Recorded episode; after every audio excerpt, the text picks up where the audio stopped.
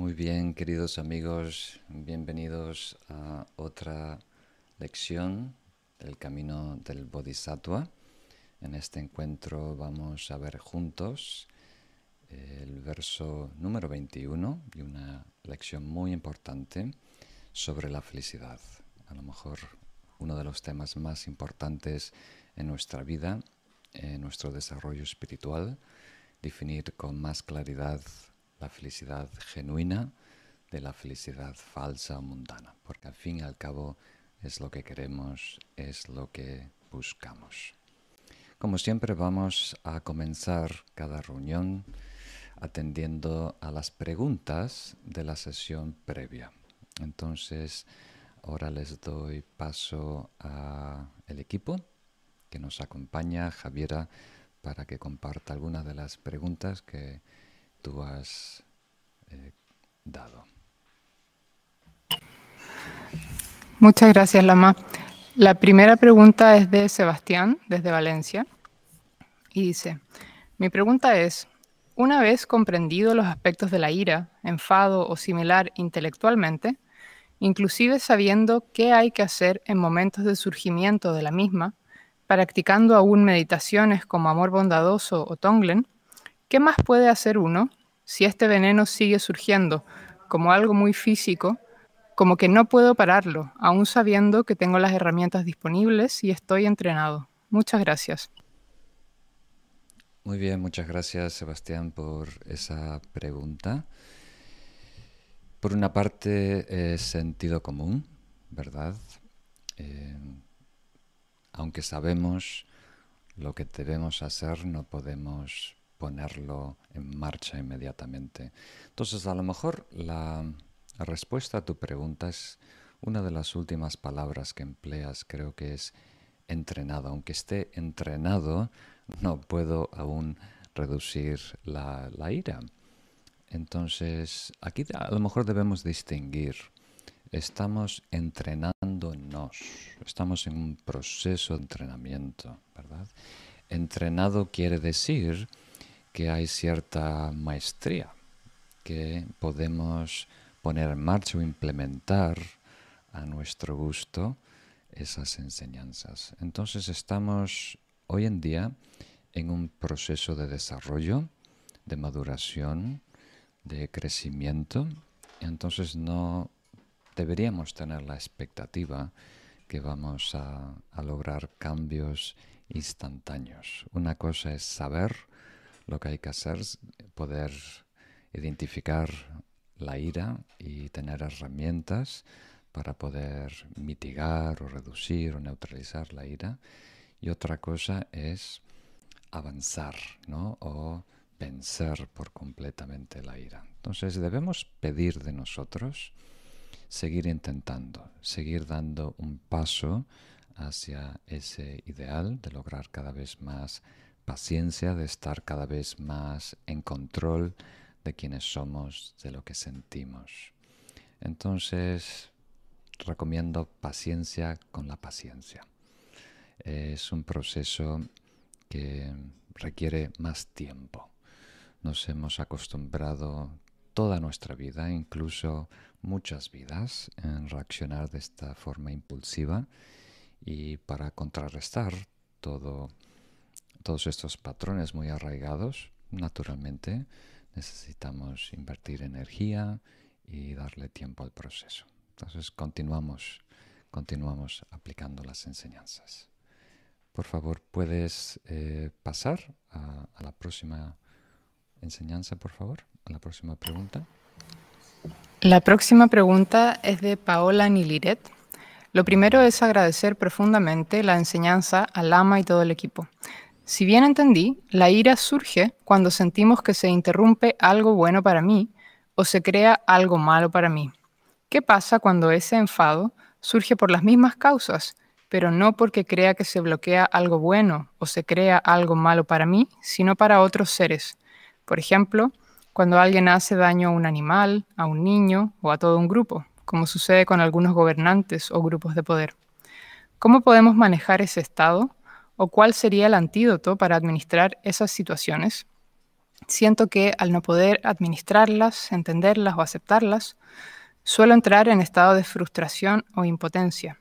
¿Será quizás que la respuesta se encuentra en la aplicación de la sabiduría para entender lo que es bueno y lo que es malo, que indicó que veríamos más adelante? ¿Podríamos entrar un poco en ello? Gracias. Muy bien, muchas gracias Paola por esa pregunta. Pues, para, para aclarar, cuando hemos dicho en la enseñanza anterior que la frustración, la irritación, la ira surge cuando algo pasa que interrumpe, ¿verdad? Nuestro meta, nuestro objetivo, o cuando alguien, o cuando algo pasa y, provoca algo que no nos gusta, no estábamos hablando de un evento natural, ¿verdad?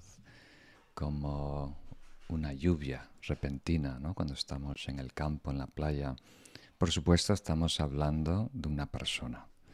Una persona que frustra nuestros planes, por decirlo así. Por supuesto, hay personas que se enojan con su bicicleta cuando se caen y le dan una patada. hay personas que eh, maldicen a, a, las nubes cuando llueve en su camping, pero eso es raro, eso es alguien que ya está bajo un brote muy agudo de ira, ¿verdad? Entonces cuando nosotros hablamos de ira, de enfado, de enojo, estamos hablando no de un fenómeno natural, sino de algo en donde nosotros sospechamos intencionalidad, ¿verdad? Eh, libre albedrío. O sea, que una persona voluntariamente ha decidido hacer algo eh, que nos perjudica, ¿verdad? Entonces, cuando nosotros interpretamos, interpretamos eh, ese tipo de, de acción, ¿verdad? Voluntaria, ahí es cuando nos molesta, ahí es cuando nos enfada. Y al final, has mencionado curiosamente, déjame tratar de responder aprovechando tus palabras cuando creo que dijiste desencanto, eh, ¿qué más? Eh, desesperanza, frustración, impotencia. Mm.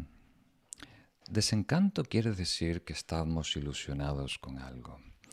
Eh, desesperanza quiere decir que teníamos esperanza, que algo iba a suceder, que iba a traer alivio y felicidad a nuestra vida. Frustración quiere decir que teníamos la expectativa que íbamos a lograr algo beneficioso. Impotencia quiere decir que asumimos que tenemos el poder de lograr lo que queremos. Entonces, no hay nada malo con estar ilusionados, con tener esperanza, con tener planes y sentirnos empoderados para crear el futuro que queremos. Pero si esa eh, es irracional, excluye todos los otros factores, todos los otros elementos en el mundo, naturalmente nos va a pillar por sorpresa cuando alguien frustra esos planes, cuando alguien nos eh, inquieta, nos incomoda, nos bloquea el acceso a nuestros planes. Entonces, tu pregunta nos ayuda a entender que la ira, el enfado, el enojo no es accidental, tiene un porqué, tiene una razón, tiene un origen, tiene una base. Hay algo en nosotros que, como diríamos, está expuesto a ser frustrado, está expuesto, se siente vulnerable a ser atacado. Y eso es apego, eso es aferramiento, eso es no solo tener una expectativa, un plan, un objetivo, una meta, sino tener la esperanza cristalizada que ese logro en el futuro me va a salvar, me va a rescatar, tiene una dosis de felicidad que yo puedo consumir. ¿no? Entonces, ese tipo de expectativa cristalizada con una carga emocional, eso es lo que se ve amenazada por las acciones de los demás. Entonces, ah, respondiendo a tu pregunta, tenemos que analizar cuando estamos enfadados, cuando algo nos molesta, cuando nos provoca, cuando algo nos irrita, ¿por qué? ¿Verdad? ¿Qué botón se está apretando? Ese botón tiene un cable y está alimentado por una energía. Entonces tenemos que identificar eh, nuestros puntos vulnerables, a qué aferramiento, a qué dependencia están relacionados y librarnos de esa dependencia, de esa rigidez. Eh, ya que si no lo hacemos, tarde o temprano vamos a enfrentar ¿verdad? situaciones que nos inquietan. La otra cosa que a lo mejor es interesante notar en tu pregunta es esta distinción que hacemos entre fenómenos naturales, como una nube, como una tormenta, a mm, acciones humanas en donde atribuimos intencionalidad. Entonces, si estudiamos, si contemplamos, si incluso nos observamos a nosotros, cómo nos comportamos, vamos a descubrir que no hay tanto libre albedrío como suponemos. Hay muchos factores que están influyendo en nosotros para actuar de una manera determinada. No somos robots, no, no está todo predicho, ¿verdad? No somos gobernados por fuerzas ajenas totalmente. Pero sí hay menos voluntad, menos elección de la que asumimos, particularmente en personas que tienen menos recursos, que están menos conscientes, que tienen más miedos, ¿verdad? Más dogmas y demás. Entonces, sus acciones eh, podemos verlas como algo que acontece como una perfecta tormenta que se reúne. Todas las partes se juntan y producen ese efecto. Y coincide que no era lo que nosotros queríamos o esperábamos. Y eso nos frustra. Bueno, pasamos a la próxima pregunta.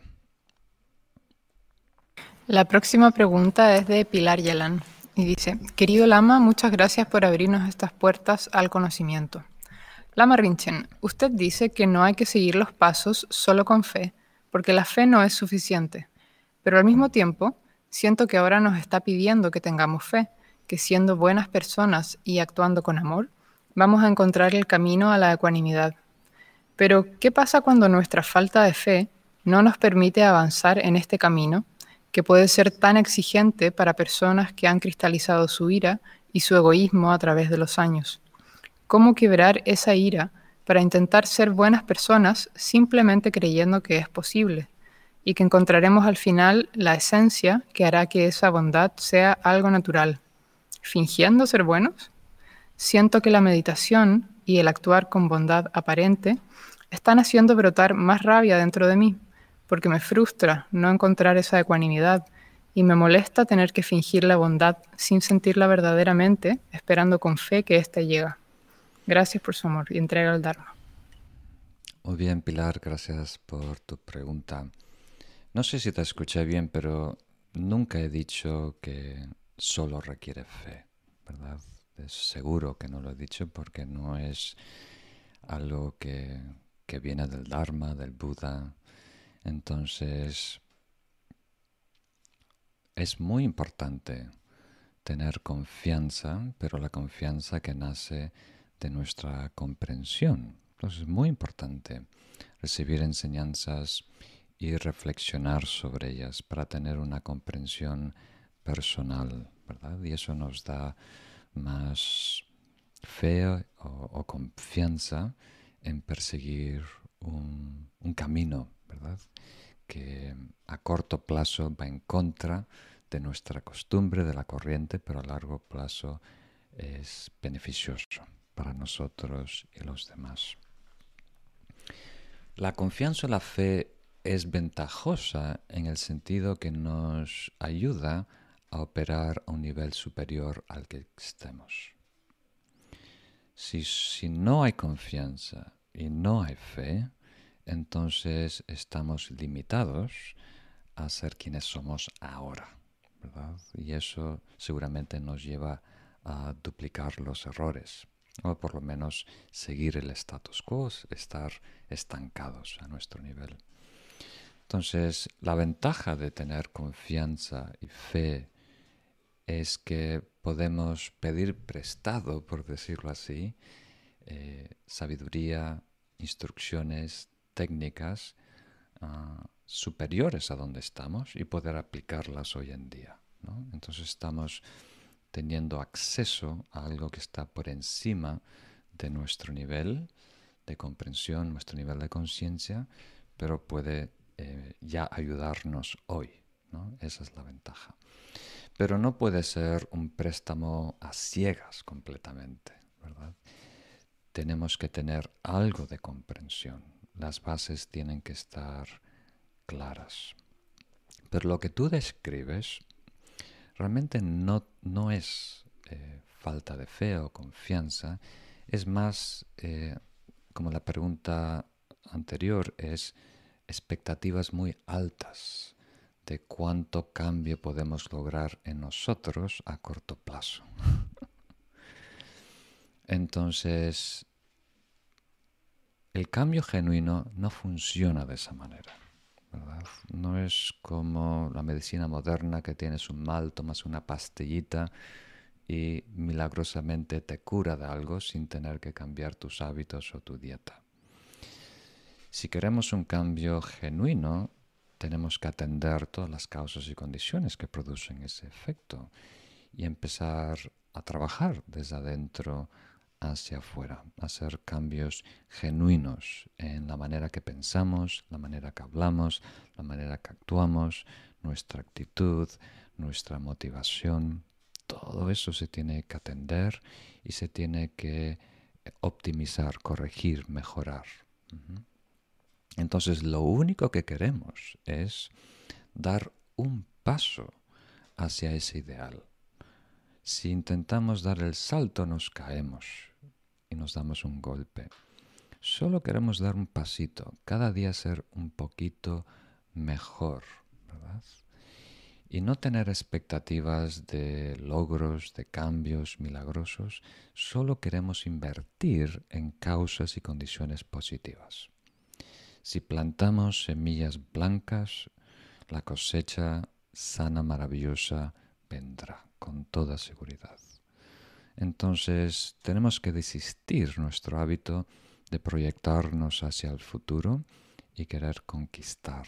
Simplemente aquí queremos ser sembradores, invertir en nosotros y desarrollar causas y condiciones positivas. Esa es la garantía del éxito. ¿Y cuándo va a venir? Si tú tienes una mente objetiva y puedes ver con claridad cómo evoluciona tu vida y tu situación, vas a ver la mejora. Si quitamos del medio esta exigencia extraordinaria, ¿verdad?, de un cambio inmediato, vamos a ver que el Dharma funciona, la meditación funciona y todas las causas y condiciones positivas producen beneficio positivo. Eso no requiere fe, eso es una inversión. Eso se puede experimentar, tú lo puedes comprobar. Entonces debemos nosotros tener cierto nivel de comprensión, pero después nosotros tenemos que ponerlo en prueba para ver si funciona en nosotros. Pasamos a, la siguiente pregunta, por favor. La próxima pregunta es de Susana González. Dice, estimado Lama Rinchen, Amo los animales, las plantas y los insectos de forma natural, pero no siento lo mismo hacia las personas. Tengo muchas dificultades para generar amor bondadoso a través de las técnicas. El ejercicio de visualizar que un enemigo podría hacer algo bueno por mí me parece interesado. Pensar que todos somos iguales porque buscamos la felicidad tampoco me convence. ya que debería amar a todo el mundo, sin importar qué es o qué hace. Todo argumento para convencerme me parece artificial. ¿Dónde está mi obstáculo? Muchas gracias. Muy bien, muchas gracias Susana por la pregunta. Entonces me quedo con la última parte. Todo intento de convencerme eh, me parece artificial. ¿Cuál es el obstáculo? Mm. Puede ser dos cosas, un poquito de arrogancia, ¿verdad?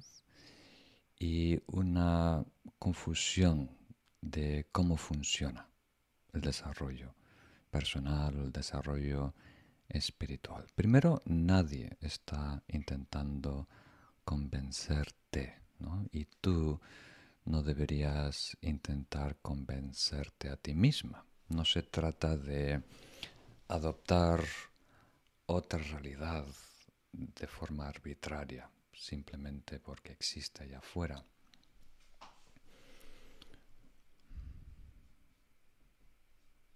Entonces, dos, te voy a dar dos respuestas que parecen contradictorias, pero espero que al final la podamos reconciliar. La primera, nuestro objetivo a largo plazo es estar en armonía con la verdad acercarnos con la verdad. En la medida que estemos en armonía con la verdad de quienes somos y la realidad del entorno, del universo, del cosmos, en esa medida vamos a ser felices, vamos a estar sanos y vamos a poder beneficiar a los demás.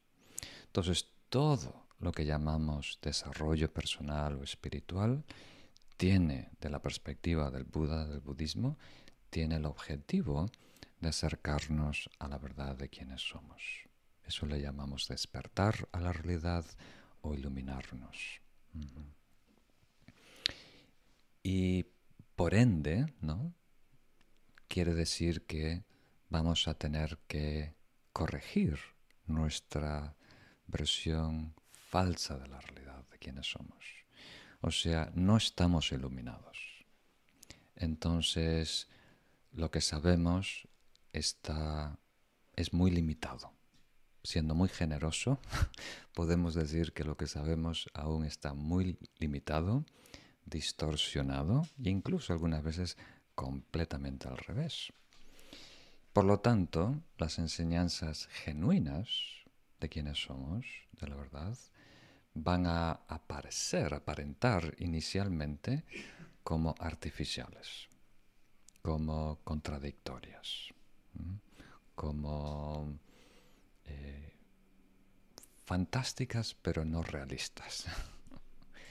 Entonces, eso es natural, así debe ser. Si apenas escuchar las enseñanzas tienen sentido, concuerdan con nuestra cosmovisión, eso quiero decir que no era muy profunda, muy sublime, o que nosotros ya estamos iluminados, que es muy dudoso. Entonces las enseñanzas profundas y genuinas van a retarnos, van a invitarnos a abrir nuestra conciencia, a tener una visión más profunda o panorámica de la realidad de quienes somos, ¿verdad? Y por otro lado, ahora para verlo de una manera muy diferente, te doy un, ejemplo un poco tonto. Cuando era muy pequeño, tenía 5 o 6 años, mis padres, me acuerdo, me dejaron un fin de semana con mis abuelos en Montevideo, en Uruguay. Y mi abuela había preparado sopa con porotos, con habichuelas, con garbanzos, ¿no? sé cómo se dice en tu país. Y para mí es muy extraño porque mi madre nunca hacía sopa con, esas cosas. Entonces, para un niño pequeño es un sabor un poco raro, un, poco aburrido, no me gustaba, ¿no? Pero mi abuelo, mi, mi, abuela estaba muy frustrada, muy enfadada como sargento diciendo que tengo que acabar, que tengo que comer. Pero mi abuelo tomó un poco de de piedad, de compasión, de pena conmigo. y se sentó al lado mío y empezó a, jugar, a hacer un juego, ¿no? no sé qué edad tenía, a lo mejor cuatro años. Entonces él me decía que, que él entendía perfectamente que no me gustaban las habichuelas, los porotos, lo que sea, que no los tenía que comer, que solo los tenía que poner en la boca y tragarlos y después él los sacaba por mi oreja. Entonces él, claro, ahora me doy cuenta el truco, ¿no? Él se ponía uno en la mano y me hacía así en la oreja y me sacaba. Entonces yo con toda la tranquilidad seguía comiendo, teniendo aún la tranquilidad que no estaba que no llegaban a mi panza, a mi barriga, ¿no? que simplemente él me la sacaba por la oreja.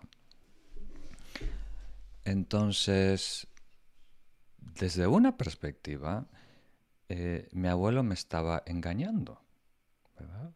Lo que él estaba diciendo era falso, era artificial, me estaba manipulando, se estaba aprovechando de mi inocencia, ¿verdad? Pero por otra parte, funciona. ¿verdad? Yo eh, me estaba nutriendo. No tenía eh, la madurez para poder razonar lo que me conviene, lo que no me conviene. Entonces, a través de este método habilidoso, eh, mi abuelo más sabio y más compasivo pudo ayudar a que yo me, me nutra, ¿no? Entonces, ¿quién puede decir que eso no es bueno? Aunque es falso, aunque es engañoso funciona, ¿verdad? Entonces, muchas de las cosas que, desarrollamos en el camino espiritual, muchas técnicas, muchas visualizaciones, eh, por una parte, funcionan. Entonces, la pregunta si es bueno o no, si es genuino o no, si es artificial o no, si es engaño o no, no viene al caso, porque lo que nosotros queremos es avanzar, progresar, beneficiarnos, ¿verdad? Entonces, si un método habilidoso nos ayuda a crecer, madurar, ser más amorosos, eh, reducir nuestra ira, mejor que mejor, aprovechalo. Cuanto más artificial, mejor. Pero en este caso, coincide que lo que tú destacas, ¿no? Reconocer que todos los seres quieren ser felices, eso coincide que es un método habilidoso para generar ecuanimidad y también coincide que es correcto, que es acertado. Es verdad que todos los seres quieren ser felices y que ese es el eh, denominador en común con todos los seres, aparte de la especie, cultura, formas, en esencia, lo que más importa lo compartimos. Y eso es muy poderoso para ayudarnos a generar ecuanimidad, reconocer que todos eh, valemos igual, que todos merecemos la felicidad por igual. Entonces ayuda a extender Nuestro, nuestra empatía eh, nuestra identificarnos con otros seres, porque a este nivel esencial somos idénticos. Entonces reflexiona sobre esas dos perspectivas eh, y pasamos a la, a la próxima pregunta. La próxima pregunta es de Ceci Pedot, desde Mendoza, Argentina. Venerable Lama y equipo Paramita, muchas gracias por las enseñanzas. Al reflexionar sobre la ira y cómo surge, algunos pensamos en Sudamérica y los estallidos sociales que se vienen transitando desde hace años.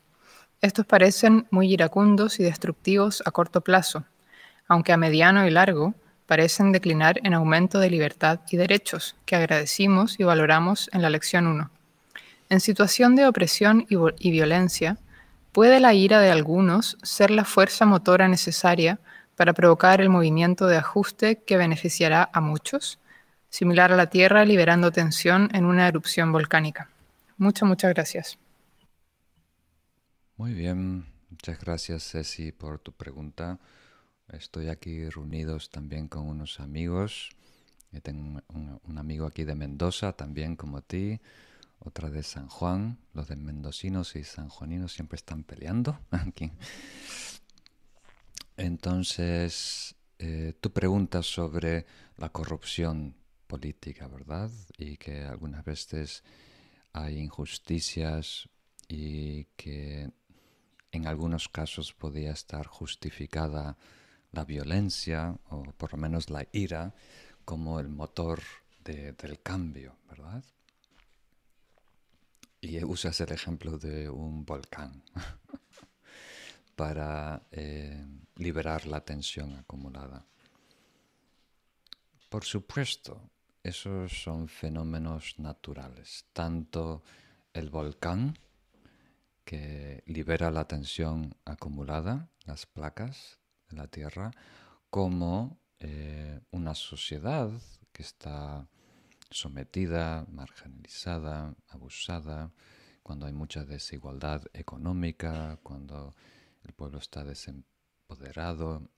Eh, por supuesto, eh, llega a un, punto de hervor, ¿verdad? Que cualquier detonante es la excusa perfecta para salir a la calle y exigir el cambio, incluso con la violencia. Entonces, nosotros tenemos una visión tan, eh, como diríamos, corta. A largo plazo nunca es beneficioso la, la violencia. Y no queremos actuar como un volcán, ¿verdad? No queremos ser un eslabón, ¿verdad? Que, está, que no tiene control. Un dominó que simplemente cae cuando le pega al de atrás. Queremos tener conciencia, queremos tener eh, sabiduría, queremos tener compasión, queremos elegir la forma óptima de actuar individualmente y como, como sociedad. Entonces, piensa en el ejemplo de Gandhi.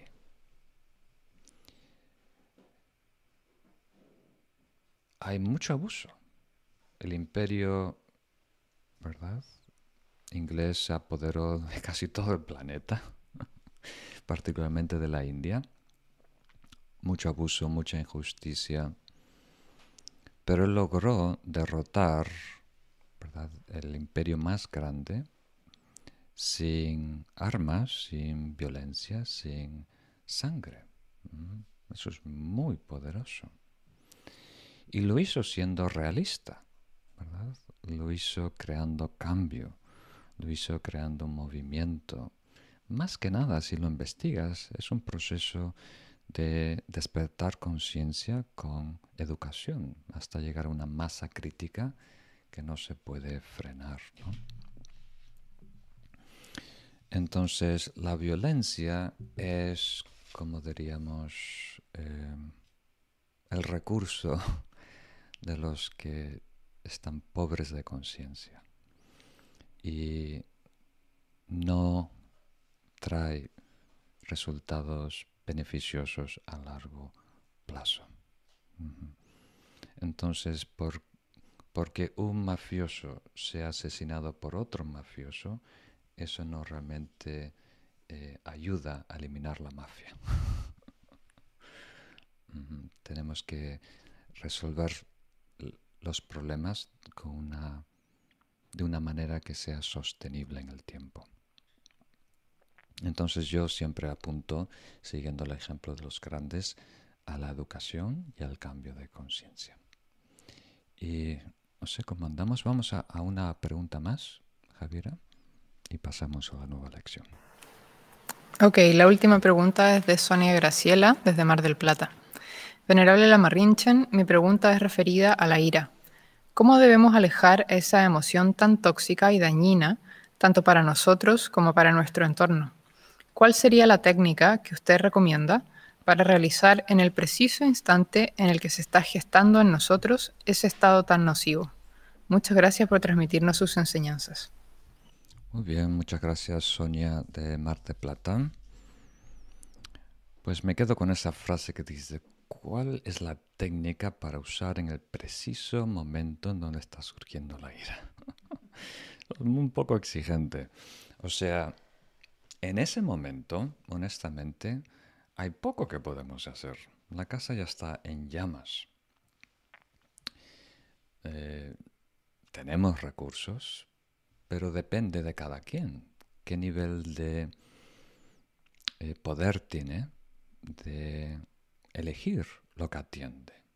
¿Qué poder tiene de elegir lo que piensa? ¿Qué poder tiene de elegir su actitud?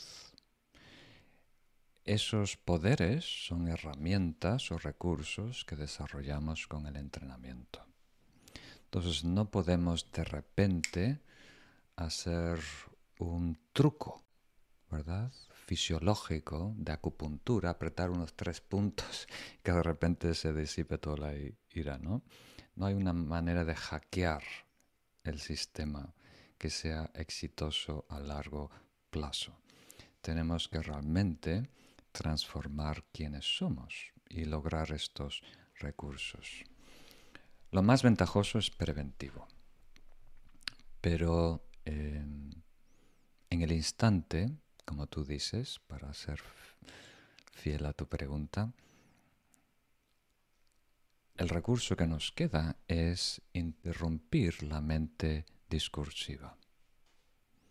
O sea, cortar la mente que divaga, la fusión cognitiva en donde desaparecemos en aquello que consideramos que sea el origen de nuestra frustración. Si fue una crítica, la persona que pronunció esas palabras es el referente de esa ira. Hay dos pasos. Hay las palabras en sí que hacen eco en nosotros mucho después que se pronunciaron y después la memoria de esa persona, su cara o su, nombre. Entonces, sin darnos cuenta, entramos en un, un diálogo con nuestra memoria de lo que ha sucedido. Y después mm, ese diálogo se convierte en una espiral de descenso que se retroalimenta, donde cada vez nos empeoramos la memoria, agravamos lo que se dijo. Y el único que sale perjudicado somos nosotros. La otra persona a lo mejor ya se olvidó de ti. Fue una palabra pasajera, ¿verdad? Estaba de mal humor, se tropezó, te salpicó, su mal humor te salpicó, y esas pequeñas gotas ahora eh, nosotros las convertimos en una tormenta que nos ahoga. Entonces, en ese momento, eh, algo tan simple como mindfulness, que es en este caso el poder de recordar un objeto virtuoso, como la respiración, y enfocarnos en, ese, en esa sensación táctil o en ese pensamiento virtuoso, ayuda a cortar la mente discursiva, que es la leña que alimenta la ira, el enfado, el enojo. Entonces en ese momento a lo mejor es nuestro mejor recurso. Entonces, si os parece, ahora pasamos a la enseñanza del día de hoy. Vamos a hacer, como siempre, un poquito de oraciones para generar una motivación pura y altruista. Si me queréis acompañar, refugio y bodhicitta.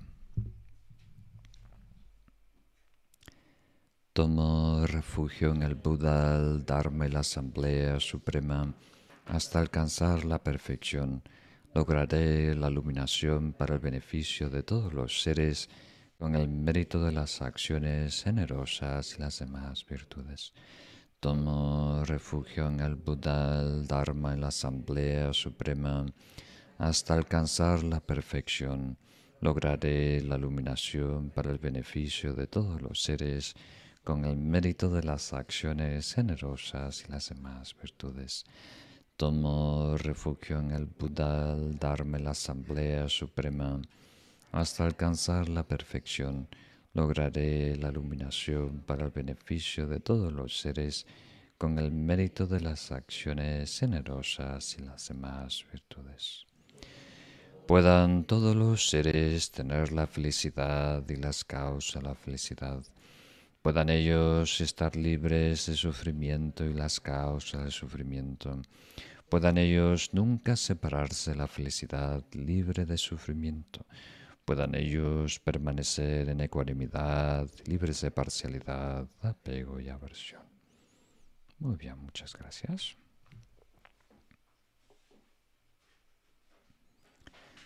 Bienvenidos a la práctica 21 del Camino del Bodhisattva, que tiene como título Aprender a soltar la falsa felicidad. ¿Mm? Nos estamos apoyando en este manual clásico del budismo tibetano de Tome Sampo y la frase que tenemos para reflexionar hoy los placeres sensoriales son como el agua salada. Cuanto más se consume, más aumenta la sed. La práctica de los bodhisattvas es abandonar inmediatamente todo aquello que haga brotar el aferramiento. Muy bien. Entonces esa lección es muy importante.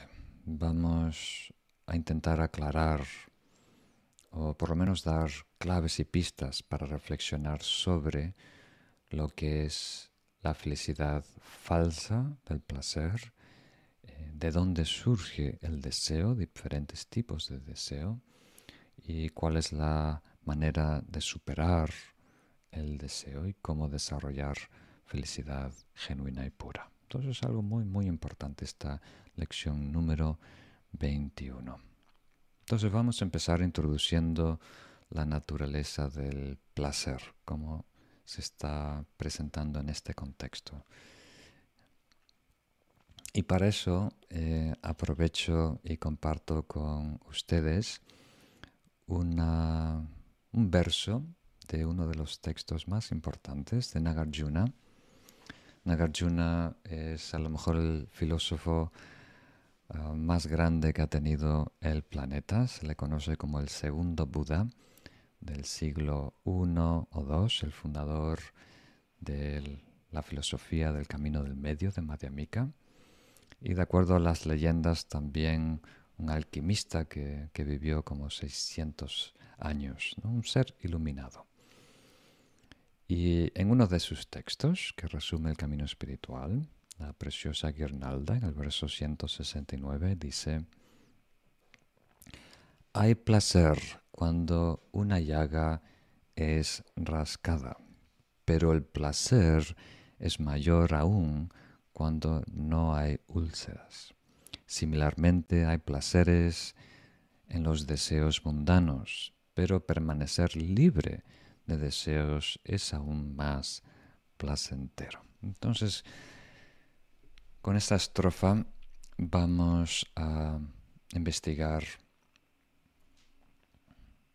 que satisfacer un deseo aporta cierto alivio, pero no satisfacción genuina. Entonces, en este caso, estamos usando la palabra placer para relacionarnos con la falsa sensación de la satisfacción que surge cuando rascamos una picazón. Entonces, normalmente para nosotros el placer es un, plus, es algo adicional que viene hacia nosotros. es una ventaja, algo a aprovechar. Pero tal como lo describe aquí Nagarjuna en su analogía, es realmente alivio. Placer es una especie de alivio cuando logramos satisfacer una picazón, quiere decir un deseo, una necesidad. Y el hecho de llamar felicidad a ese alivio, de saciar una necesidad, es como llamar a alguien rico porque logró saldar una deuda. Entonces alguien que ha tenido una deuda y de repente logra pagarla, saldarla, es ridículo eh, llamarlo rico. O sea, no, no, tiene un plus. Simplemente antes estaba en números rojos y ahora ha llegado a cero. Entonces esta analogía es muy interesante. La citan los lamas tibetanos, mis maestros, una y otra, otra vez. Eh, y esto va a provocarnos de cierta manera, va a invitarnos a replantear cómo buscamos la felicidad, en dónde buscamos la felicidad, qué tipo de felicidad perseguimos. Entonces voy a tratar de simplificarlo a lo máximo porque no tenemos mucho tiempo, eh, pero quiero que sepan que es algo muy profundo y muy sutil lo que vamos a ver a, continuación. Entonces, mm, no tengan la expectativa de tenerlo 100% claro al principio. Es exigente a nivel intelectual y también a nivel práctico comprenderlo, pero es muy beneficioso. Aquí podemos encontrar una de las claves más importantes para nuestra vida. Entonces voy a tratar de simplificarlo. Todos los, años de estudio, de meditación, de formación que he hecho. En este punto número dos podemos decir, podemos jugar uno de dos juegos. Vamos a simplificarlo. Podemos ser uno de dos personas en el mundo, solo hay dos personas en el mundo o jugar uno de dos juegos. La primera, o buscamos satisfacer necesidades o buscamos eliminar necesidades. Entonces, la primera propuesta es el camino de la felicidad mundana el camino del placer, el camino de tratar de satisfacer nuestros caprichos, antojos, necesidades, deseos. Y es el juego que predomina hoy en día en el mundo. 99.99 de las personas están jugando este primer juego parte porque lo han aprendido así, pero la parte principal es porque no ven otra opción. Tanto es así que ahora mismo tú puedes estar sintiendo cierto rechazo simplemente a presentarlo de esta manera. Los deseos son naturales, la Marrenchen. Los deseos es ser parte de ser humano. Yo no quiero soltar los deseos. Esto es lo que me hace vivir, esto es lo que me da sentido a la vida. No podemos existir si no fuera por los deseos, ¿no? No hubiéramos evolucionado a este punto. Hay tantos argumentos muy, muy, muy buenos. Entonces, aquí no estamos diciendo que los deseos son malos. No estamos diciendo que son buenos. La pregunta es, ¿cómo debemos relacionarnos con la realidad en la que vivimos? ¿Con quiénes somos? ¿Cómo estamos funcionando? ¿Continuamos tratando de pagar las deudas que surgen inexplicablemente? Las necesidades, los deseos, los caprichos, los antojos. O tratamos de cambiar las reglas del juego, tratamos de lograr más libertad, tratamos de reducir las necesidades, los deseos, las exigencias. Entonces vamos a explicarlo un poquito más detalle y si queréis podemos regresar a estas dos preguntas con más contexto con más información. Entonces, en el tercer punto, eh, me gustaría desarrollar el tema del deseo, la naturaleza del deseo. Hablamos un poquito del placer como una falsa sensación de satisfacción o felicidad al simplemente lograr cierto alivio. Pero ¿qué es el deseo en sí? ¿Qué estamos tratando de eh, saciar? Y usamos la palabra deseo de muchas maneras. Aquí vamos a verlo de tres perspectivas. El deseo latente, casi como si fuera base, camino, resultado. El deseo latente, lo que predomina en nosotros como un ser vivo, el deseo activo manifestado y el deseo que se cristaliza, se consolida, que se convierte en una dependencia, en un patrón arraigado. Vamos a empezar con el, el primero. El deseo latente es dicha frustrada. El deseo latente es dicha frustrada. Y solo entender esto ya es un gran, gran, gran logro. Queriendo decir que tiene que haber una razón por la cual todos queremos bienestar, queremos felicidad. Todo tiene sus causas y condiciones. Nada puede surgir de la nada. Si hay deseo, tiene que tener una razón de ser.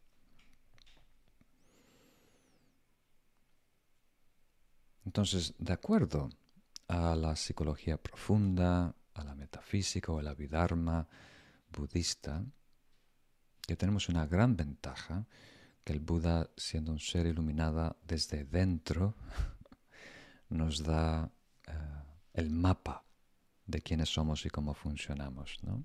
Esto no es algo improvisado, es una expresión directa de una realización, de, la verdad que experimenta un ser iluminado y algo que nosotros podemos eh, corroborar con nuestro razonamiento y también con nuestra experiencia, si invertimos el tiempo en ello. Entonces, de acuerdo a la presentación profunda de la psicología budista, lo que es mente tiene muchos aspectos. Tiene diferentes niveles de conciencia, y diferentes niveles de procesos mentales o contenidos mentales, eventos mentales, burdos, sutiles. A todo eso, el aspecto subjetivo y objetivo de la mente, las diferentes conciencias y contenidos mentales, son el producto, la manifestación de una mente pristina, una mente básica un continuo mental. Y esta mente pristina, ¿verdad? algo que aún no tenemos acceso directo, solo vemos el reflejo de esta mente pristina, es en sí gozo, dicha. No está limitado por identidad, por sujeto-objeto. No tiene límites, es una por falta de palabras, una vividez, la vividez de la cognición que es infinita, no tiene límites, no tiene mm, definición, no tiene eh, construcciones, elaboraciones, tiene empatía natural, tiene ecuanimidad natural y tiene sabiduría natural y tiene dicha o felicidad natural. Y todos nosotros, en gran o menor medida, intuimos esa mente pristina y queremos ser felices, queremos experimentar esa dicha, esa paz, ese equilibrio, esa ecuanimidad, ese estado infinito. Ahora usamos palabras para definirlo, porque estamos lejos de esa experiencia, pero una vez ahí, como dicen los grandes yogis, no es divino, no es especial, no es extraordinario, es lo más cotidiano, lo más normal. Es lo más ordinario, incluso usan esa palabra, lo más ordinario. Entonces, esa dicha se siente frustrada. O sea, otra manera de, de decirlo con palabras más simples es, estamos insatisfechos porque no estamos iluminados. Entonces el hecho de no estar en armonía, en comunión con ese estado pristino, de no estar iluminados, eh, crea esa insatisfacción de no tener acceso a ese estado.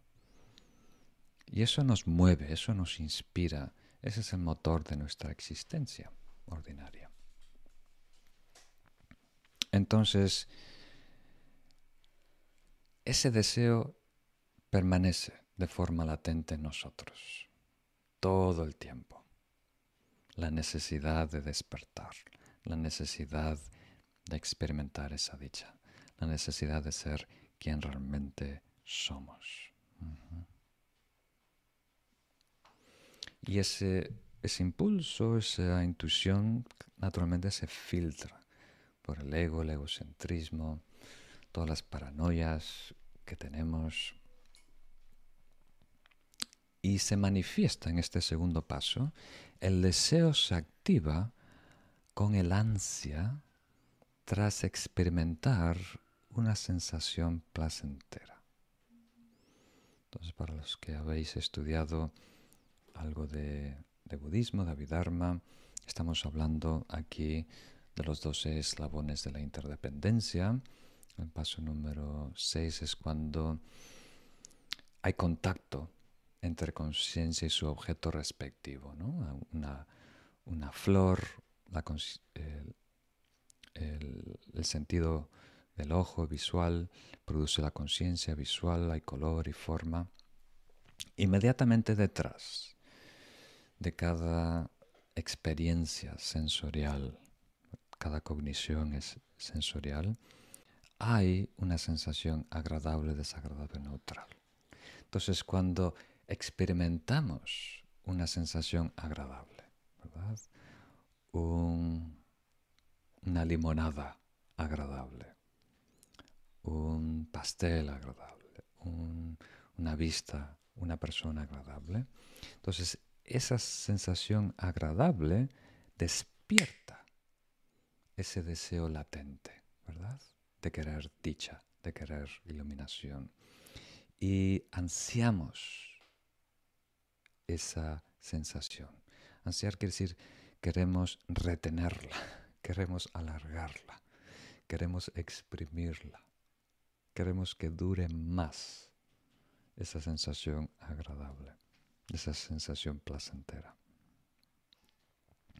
Y ahí se manifiesta el deseo a nivel de nuestra conciencia ordinaria. Reconocemos que estamos atraídos a ese sabor, a esa música, a esa imagen, a esa persona, etcétera, etcétera, ¿no?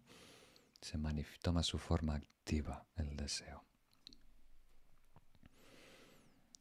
Y en el tercer paso, ese deseo se consolida con el aferramiento a ese placer contaminado y a su referente, lo que identificamos como la fuente de esa sensación placentera, que puede ser un comentario lindo de una persona, puede ser el pastel que dio ese sabor eh, dulce, etcétera, etcétera.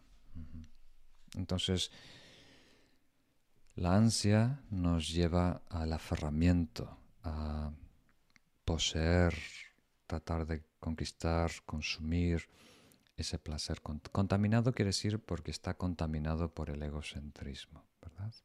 Entonces, en el futuro habrá una forma de disfrutar de los sentidos de una forma no contaminada, sin egocentrismo, sin este nerviosismo, miedo, valorización exagerada del, del ego.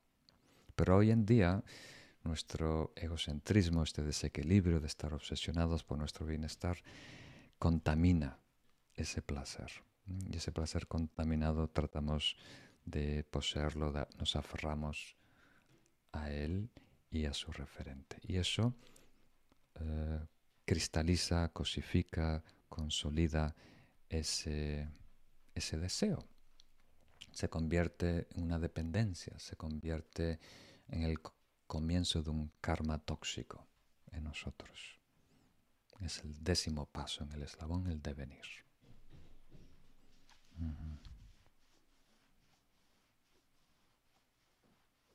Entonces, aquí os doy unos eh, analogías, mejor que ejemplos, analogías. El intento de satisfacer un deseo aumenta el deseo. Ahora vamos a ver la otra dimensión, ¿verdad? Porque hemos dicho que el placer es una falsa sensación de alivio. Pero la frase original, ¿verdad? Hace un argumento aún más severo. Dice, cuanto más consumo de esa agua salada, más sed tengo. Entonces, el hecho de rascar la picazón agrava la picazón. Incluso los lamas tibetanos dan un ejemplo aún más drástico de un leproso, ¿no? que rascando su herida empieza a arrancar trozos de su carne. ¿no? Y algunas veces nosotros lo experimentamos, si tienes piel seca en las piernas y te rascas y rascas, empiezas eventualmente a abrir una herida. Beber agua salada humedece la boca, cierta sensación de alivio, pero aumenta nuestra sed. Entonces, por favor, no ser muy exigente con las sonologías. Sé que algunos toman agua salada como para terapia o que el agua salada se usa para cocinar y hacer todo tipo de, alimentos, ¿no? como la paella. Aquí estamos hablando de una manera ventajosa, usándolo como una analogía. El agua salada normalmente produce cierta sensación de alivio, pero a la vez nos da más sed. Y un ejemplo a lo mejor más práctico para algunos de vosotros, pagar una deuda de tarjeta de crédito con otra tarjeta de crédito. no sé si habéis hecho eso, eh, los intereses son muy altos, soy más listo que, las compañías, que los bancos, que el gobierno, voy a sacar otra cuenta de tarjeta y pago la primera con la segunda. Pero eso no resuelve el tema, ¿verdad? Aún tienes una deuda, los intereses eh, aumentan. Entonces, aquí nos está dando una pista, que es imposible satisfacer un deseo porque nunca logra cumplir su objetivo. El deseo es nuestro mejor intento de recuperar nuestra naturaleza. Pero ya que apunta en la dirección errónea, apunta hacia afuera en vez de hacia adentro. Eh, apuntas a lo burdo en vez a lo sutil, nunca va a lograr lo que propone. Nunca va a lograr satisfacción. Por mucho que logra es eh, humedecer la boca, dar una pequeña satisfacción temporánea, cambiar el tema, distraernos por un periodo de segundos o minutos. ¿Cuándo es exitoso? En el mejor de los casos. La felicidad mundana, consumir, ¿verdad? Algo afuera, apropiarnos de los placeres, en mejor de los casos, distrae, crea un, leve alivio distrayéndonos del problema actual, que es la insatisfacción. Y eso no solo no cumple el objetivo, ¿verdad? Porque es incapaz de satisfacer una necesidad em, mental a través de medios materiales, ¿verdad? Sino que em, refuerza en nosotros el hábito de perseguir la felicidad fuera de nosotros, ¿verdad? Es un ciclo vicioso que se retroalimenta. Y a corto plazo nos da, eh, como diríamos, gratificación inmediata que nos da la falsa sensación que estamos avanzando, que estamos siendo exitosos, pero cada vez más huecos, cada vez más dependientes.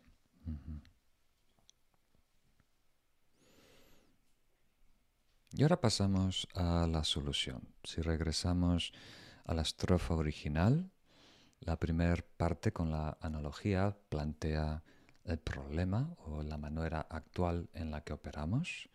Buscamos satisfacer este deseo básico de recuperar nuestro estado eh, de iluminación a través del consumo, a través de los sentidos, la felicidad hedonista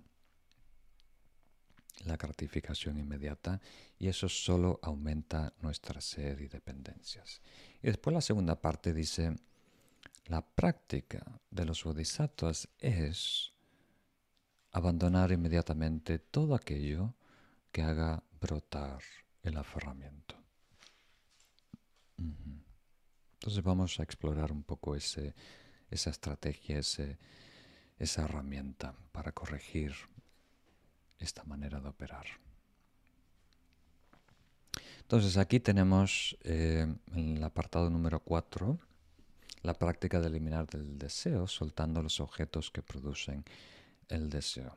Y hay dos fases eh, preparativas y después hay eh, tres estrategias diferentes.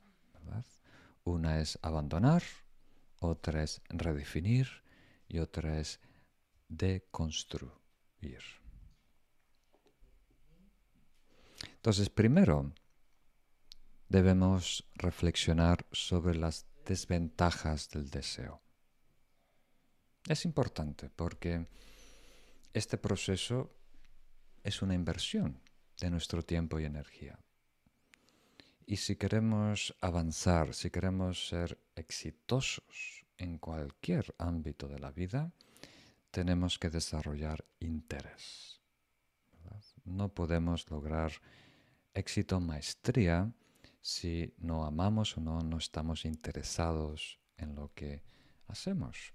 Y ese interés es descubrir que vale la pena. Descubrir que el modus operandi actual no es ventajoso, es mal negocio mucha energía y poco provecho, poca satisfacción.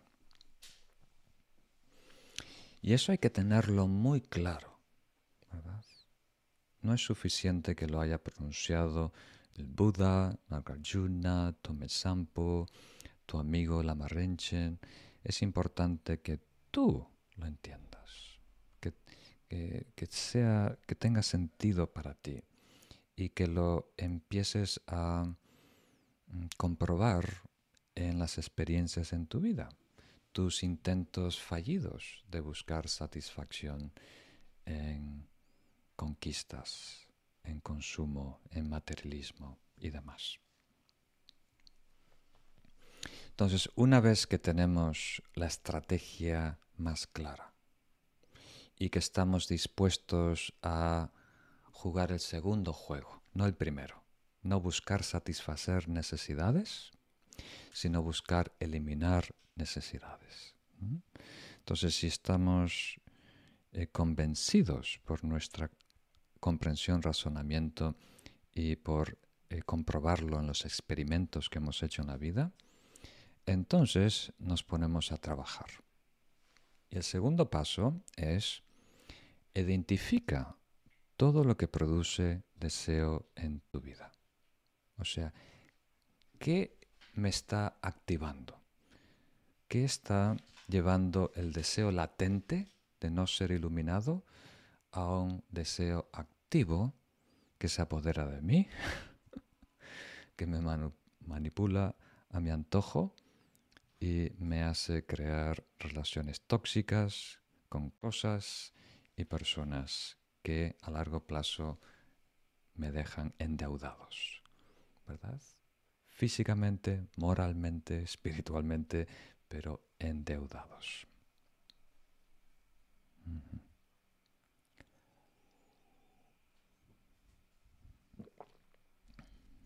Entonces, eso es importante. Vale la pena que inviertas tiempo en identificar en tu vida lo que te provoca. No es lo mismo para todas las personas. Hay cosas que sí compartimos. El azúcar seduce. ¿no? Hemos evolucionado a través de milenios para identificar la sensación de azúcar como algo comestible y hay una atracción, una dependencia, activa toda la, la química de nuestro cuerpo y cerebro. Entonces hay cosas así que son comunes, compartidas. El azúcar eh, atrae, pero hay cosas que son muy particulares a ti. Es importante identificarlas. Y una vez que tengas esa lista de cosas que agravan el deseo, que manifiestan el deseo, que activan el deseo, pasamos a las tres estrategias siguientes. La primera, la más simple y directa y también efectiva. Crea distancia entre tú y todo lo que te puede dañar. Ahora tenemos que aclarar. Estoy anticipando algunas preguntas de la semana que viene. El problema no está en esa cosa. El problema no está en ese pastel de almendras o esa persona atractiva para ti o esa botella de whisky. No hay nada malo con eh, el vodka o con el gin o con el ron, ¿verdad? El alcohol puede usarse para sanar una herida, para alimentar una lámpara, para limpiar los cristales. Pero, si en nuestra situación actual, donde nos sentimos huecos, huérfanos, ¿verdad? No tener acceso a esta fuente divina, entonces algo que nos adormece, que nos seda, que nos ah, da cierto alivio, tenemos que anticipar que vamos a aferrarnos, vamos a desarrollar una relación tóxica de dependencia con ese químico estimulante. Y nos protegemos. El Buda habló mucho sobre eliminar el alcohol de tu vida. Y alguien puede decir, pero vino casero tiene 6% de alcohol, dicen que el vino tinto es bueno para el corazón, va bien con el pescado, bueno, el pescado es vino blanco, ¿no? Va bien con la carne. Pero como es tan difícil, ¿verdad? Eh, medirnos, como es tan difícil eh, no caer en el vicio, es mejor no arriesgarse. Dijo el Buda, ¿para qué arriesgarse? Si total no es algo que tu cuerpo necesita para sobrevivir, crecer y estar en salud, no te arriesgues. Elimina todo, incluso una gota de alcohol. Porque aunque no estemos totalmente conscientes, 6% igual está fluyendo por nuestras venas y afecta nuestra conciencia, nuestra mente, nuestra lucidez, nuestros reflejos y demás. No quiero ser muy militante con el tema, este no es el propósito de estas conferencias, pero estamos hablando de objetos, cosas que crean adicción. Y no creo que estoy muy lejos de la verdad diciendo que en la humanidad hoy en día el alcohol es un problema muy, muy grave, porque es una droga muy tóxica que es legal y muy accesible y comerciada. Hacen anuncios, ¿verdad? Hacen propaganda para vender alcohol. Entonces, el hecho de alejarnos de todo lo que puede producir toxicidad, ahora nos estamos enfocando en apego, podemos hablar de ira, de, celos, de orgullo, etc., pero nos enfocamos puntualmente en el deseo. El hecho de alejarnos, de no comprar bebidas alcohólicas, no eh, acercarte a cosas que, forman adicción, no resuelve el problema.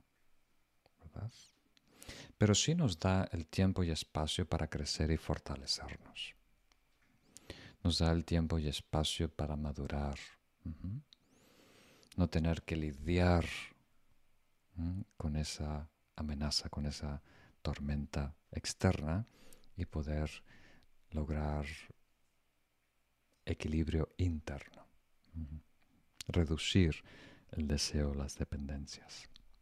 El Buda también habló de una vez que paramos de jugar el juego, de satisfacer los deseos, de consumir. La felicidad hedonista, podemos, tenemos más libertad para cultivar la satisfacción de estar contentos en nuestra piel, contentos con nuestra vida, contentos con quienes somos. Contentos no quiere decir estancados, sino estar en paz con la realidad de quienes somos, Y eso es un gran, gran tesoro. Dijo el Buda que la satisfacción es la verdadera riqueza. Y eso es algo que deberíamos cultivar. No es el producto de algo, como pensamos, es algo que debemos elegir y cultivar en nosotros. La segunda estrategia es redefinir los objetos que producen necesidad y dependencia. Redefinirlos. Porque el deseo es el producto de una perspectiva parcial, podemos decir, de una cosa.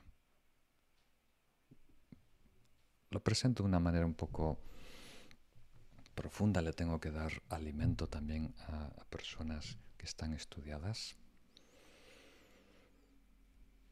La mente pristina se puede ver como gnosis, como una sabiduría trascendental. Y uno de sus cinco aspectos le llamamos la sabiduría de o la sabiduría del discernimiento. Es el aspecto de la sabiduría que discierne las características de todos los fenómenos contextualizadas en su realidad relativa. Espero que haya sido claro. Entonces, algo que comprende las características de algo, lo bueno, lo malo, su función, cómo se relaciona con sus causas y condiciones, qué, efectos produce y demás. Perfecto, ¿verdad? Ahora, cuando esa sabiduría de discernimiento pasa por el filtro del egocentrismo, entonces el egocentrismo no tiene una visión objetiva, ecuánime, de todos los aspectos ¿verdad?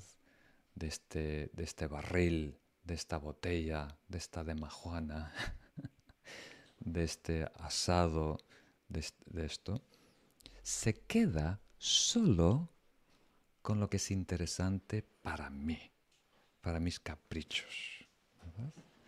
Y empieza a resaltar, pone su foco, ¿verdad? Como si fuera un escenario y de una manera muy particular, muy caprichosa, acentuando solo ese punto interesante que le conviene al egocentrismo. Y desatiende, ignora los aspectos dañinos. algo muy simple es eh, el proceso de enamoramiento. Donde una persona dicen que el amor es ciego porque en parte solo se enfoca en las partes lindas de esa persona y solo se da cuenta que su pareja ronca dos años después. Porque por los primeros dos años no roncaba, ni olía mal, ni sudaba, ni sus pies olían a queso, ni nada. Entonces hay una exclusión voluntaria que hace el egocentrismo de descartar lo que no convenga, lo que y, se, se enfoca solo el aspecto. Entonces cuando de esa distorsión de la sabiduría del discernimiento surge el deseo. Estamos atraídos a algo porque solo estamos viendo el aspecto positivo y no la totalidad de esa cosa, de esa bebida, de esa droga, de, eso, etcétera, etcétera, etcétera. Entonces, el remedio es recordar la complejidad de esa cosa. Recordar que tiene aspectos que no nos convienen a largo plazo, que nos perjudican.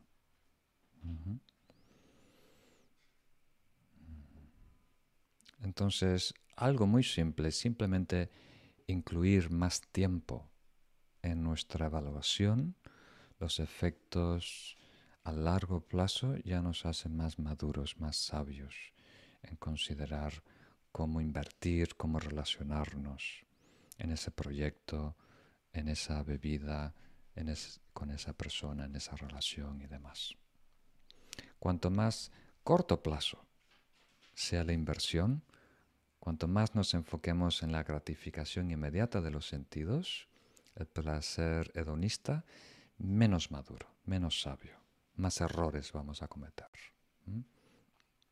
Vamos a caer en más deudas morales, físicas, espirituales y demás.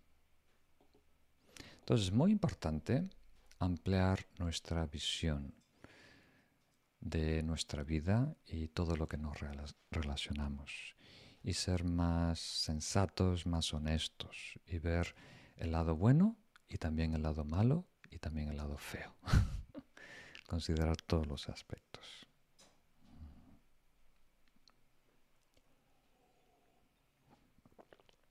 La tercera modalidad es algo que vamos a desarrollar en las próximas prácticas, que tiene que ver con la sabiduría o con el bodhicitta absoluto, que es eh,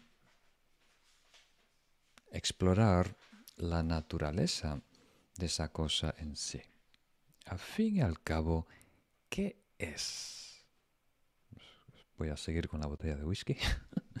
¿Qué es esa tarta de almendras? ¿Qué es ese negocio? ¿Qué es perseguir ese título? ¿Por qué quiero abrir este, este proyecto cuando estoy a punto de jubilarme? ¿Por qué estoy persiguiendo este reconocimiento?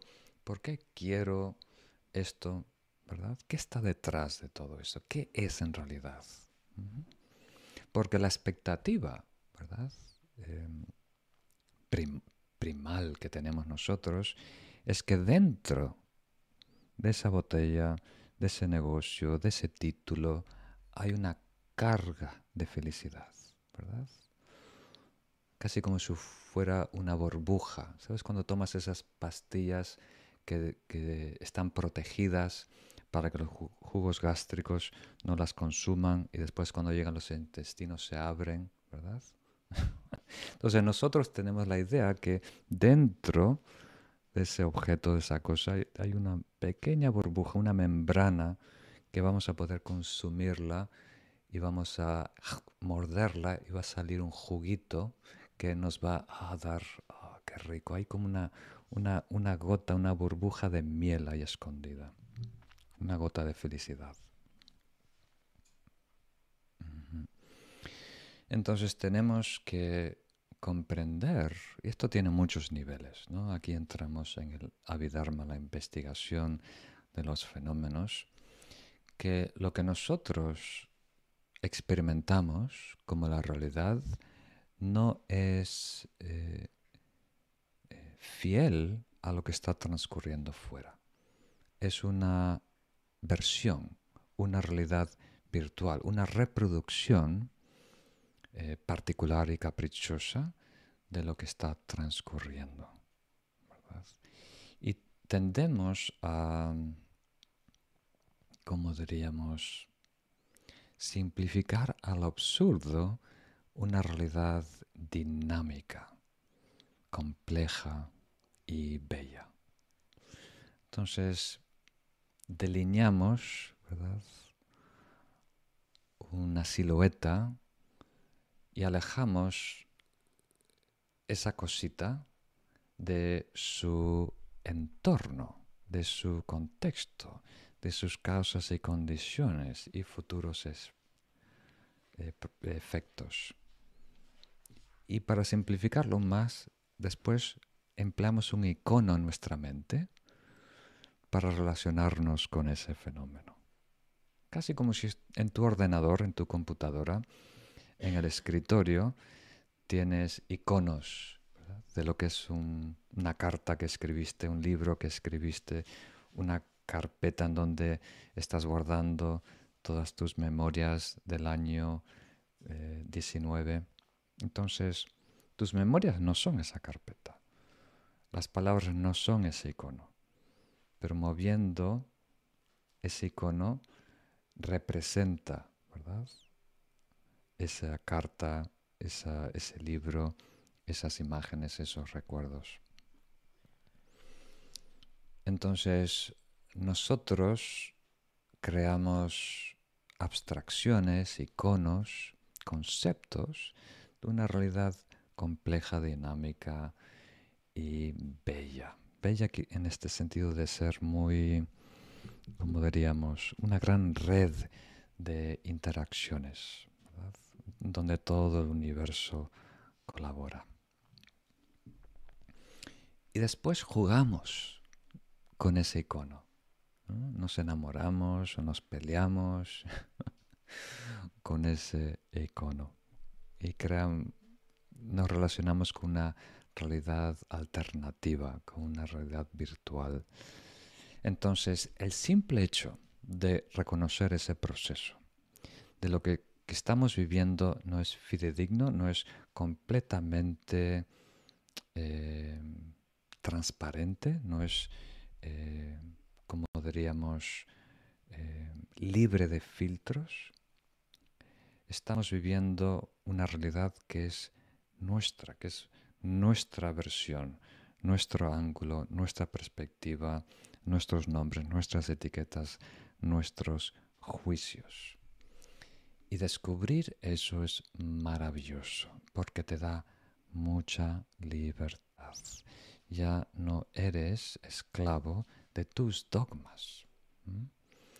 Puedes eh, tener acceso a una realidad muy variada y tú puedes elegir cómo relacionarte con las cosas. Cómo relacionarte con el dinero, cómo relacionarte con el alcohol, cómo relacionarte con la comida. Es muy poderoso. Entonces, para simplificar, en la lección de hoy hemos aprendido que el placer es en realidad alivio, no es satisfacción genuina. El hecho de estar cargando una bolsa de 30, 40 kilos de patatas o papas, como dicen en Sudamérica, y estar con el hombro vencido, cuando descargas, cuando sueltas esa esa bolsa, hay un gran alivio y normalmente lo identificamos como placer, pero eso no es eh, satisfacción, eso no es paz, es simplemente solventar brevemente una deuda. Pero si, si existimos a jugar ese juego, si solo sabemos trabajar con deudas, entonces cada vez aumenta nuestra dependencia con este sistema operativo de tratar de replicar materialmente una necesidad espiritual de desarrollo, iluminación. Y nunca vamos a estar totalmente satisfechos. Entonces hablamos de eso, de qué es el deseo en sí, de dónde viene el deseo, el deseo latente, el activo que se provoca a través de la ansia, a través de las sensaciones agradables que produce eh, la estimulación sensorial y después cómo se eh, cristaliza o consolida en patrones, aferramientos, dependencias, ¿no? Cuando tratamos de morder y conquistar esa, experiencia. Y después los ejemplos del agua salada es muy bueno, de rascar la picazón también es muy bueno, y de pagar una tarjeta de crédito con otra tarjeta de crédito es muy bueno. y debemos, para eh, resumir, para neutralizar este juego vicioso de satisfacer el deseo del ego, eh, reconocer lo que está sucediendo, reconocer que sin darnos cuenta hemos ah, firmado un contrato con el ego y estamos tratando de satisfacer sus caprichos y que no es un juego que, que se pueda ganar. La medida que jugamos, en esa medida perdemos más. Y el segundo paso es identificar como primer paso, eh, el segundo paso es la secuencia, pero a nivel práctico empezamos identificando ah, todas las cosas y todas las personas que puedan producir deseo. Y por un tiempo, hasta que nos fortalecemos, nos alejamos, creamos más distancia, o por lo menos reducimos el tiempo y la cercanía con esas personas y esos objetos, porque sin darnos cuenta activan el, deseo y empiezan todo este mecanismo de perseguir la felicidad fuera de nosotros. Y después las tres soluciones es eh, abandonar, redefinir y desconstruir el mito del objeto que hemos creado allá afuera. Y esta última fase de aplicar la sabiduría, de desmantelar la realidad virtual que hemos creado, lo vamos a ver en más detalle de diferentes ángulos a continuación las próximas prácticas.